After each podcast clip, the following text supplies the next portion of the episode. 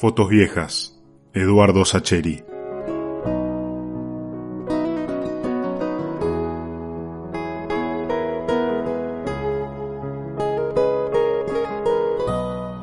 Mirar fotos viejas constituye un pasatiempo peligroso. Es cierto que a primera vista parece una actividad inofensiva, pero tal vez es allí, en su aparente candidez, donde reside buena parte del riesgo.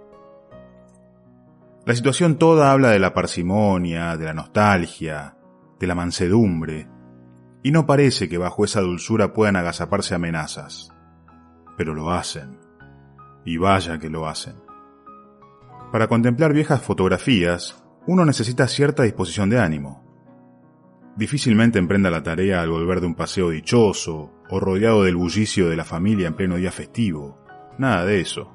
Uno tiene que llevar en el alma en el momento de la decisión, una extraña conjunción de nostalgia y de recogimiento, y de un no sé qué de tristeza, y de algo perdido que busca asir nuevamente entre sus dedos. ¿Para qué mira uno fotos si no es para mejor ejercitar y dirigir la facultad de la memoria? La tarea de contemplar fotos exige a sí mismo una exclusividad inmaculada.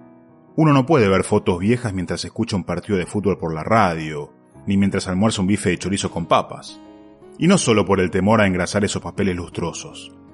Simplemente se trata de incompatibilidades evidentes. Por eso uno dejará toda otra actividad de lado, nada de televisión ni de ensalada mixta, apenas un sillón bien iluminado, como mucho una música tenue capaz de reforzar ciertos efectos, pero nada que sea demasiado por sí mismo, nada distractivo, nada capaz de torcer nuestros ojos y nuestro espíritu de eso otro que sí, de eso otro que nos convoca, de esos rostros que nos miran en silencio. Y digo rostros porque fotos, fotos propiamente dichas, fotos en el sentido cabal de la palabra, son aquellas que retratan a personas. Fotos son porque atraparon a la gente y la fijaron como estatuas en dos dimensiones. Nada de cataratas, ni de montañas nevadas, ni de mares grises y estáticos. Esas son simples postales y no cuentan. Ni aun cuando haya alguien posando en medio de paisajes gigantescos porque ahí las personas son excusas, simples extras que están para justificar lo otro, o para dar la real dimensión gigantesca de la catarata o de la montaña o del océano. No, nada de eso. Fotos, fotos son las de la gente, donde el fondo que hay atrás es simplemente eso, un fondo detrás de lo importante. Fotos de rostros que miran en la cándida ingenuidad de conocer a su interlocutor ese otro mudo que es uno y que los observa desde el sillón bien iluminado sin otra labor que esa de explorarlos. Ver una foto significa trampear subrepticiamente al tiempo. Una foto es una ventana a otro presente, a otro mundo, a otra vida. Si uno mira una foto a conciencia, de inmediato debe imaginar el momento en que la tomaron. Debe evocar al fotógrafo, a los posibles testigos, a los protagonistas, Debe pensar en los rápidos pestañeos que precedieron a la toma, en las respiraciones contenidas, en los sonidos del ambiente, en el pensamiento de cómo saldré, cómo me veré, qué tan lindo o feo quedaré aquí congelado. En lo personal, cuando miro fotografías soy más ambicioso. Me imagino lisa y llanamente la vida, porque una foto es eso, es la vida como era entonces. Por supuesto que no hablo de la foto del mes pasado ni del año pasado.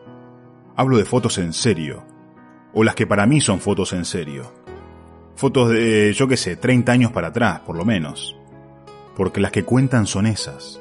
Esas que te hablan desde una vida que era otra.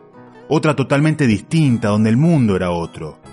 Y el sol que les pegaba de costado y les dejaba medio en sombra a un lado de la cara también era otro.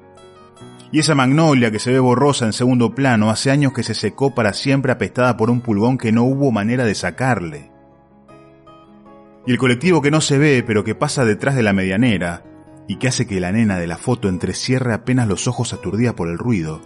Hace años que dejó de andar porque ni siquiera sirve para usarlo de reparto de verduras. Tanto tiempo hace de aquella tarde de sol brillante. Es que uno puede, en realidad uno debe, seguir hundiéndose en la observación, porque tiene que llegar a la comprensión de que ese mundo era otro porque pensaban en otra cosa. ¿En qué iban a pensar si su mundo era ese? Ese que no sabía cómo prevenir la polio, o ese otro que lloraba a Kennedy y le tenía un miedo pavoroso al triunfo mundial del comunismo, o aquel que contaba los días para que Perón volviese a arreglar todo de una vez y para siempre, o el mundo que decía, mira vos, qué bárbaro el mundial, o el de, no sabés vieja, a la fábrica están trayendo unas máquinas nuevas que son bárbaras, hacen todo solitas. Ellos miran silenciosos, en general sonrientes, casi siempre con cara ingenuos. Claro, pobres incautos, si no tienen la más pálida idea de lo que va a venir.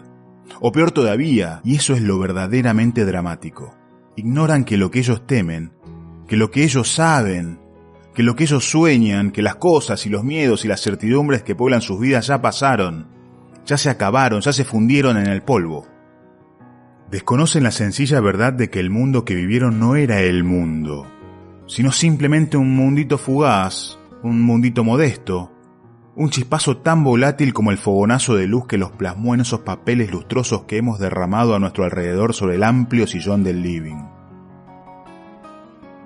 Y aquí es donde resulta inútil y redundante que siga, porque el simple transcurrir de nuestro pensamiento nos conduce a la evidencia absoluta, al corolario ineludible, a la certeza dolorosa que nos dice que nosotros también poblamos ciertas fotos, que allí yacemos, en nuestras estatuas planas y modestas, convencidos del enorme valor, de la importancia indiscutible, de la trascendencia profunda de nuestro respectivo y minúsculo mundito. Este, que no es el de nuestros muertos y que parece tan firme y tan importante y tan definitivo y que sin embargo terminará siendo parte del mismo polvo que nuestros huesos. Quedarán las fotos. Ellas sí han de trascendernos en algún cajón de la cómoda. Y tarde o temprano llegará el tiempo de que alguien nos exhume y nos vea así, silenciosos, convencidos, sonrientes, descorazonadoramente ingenuos.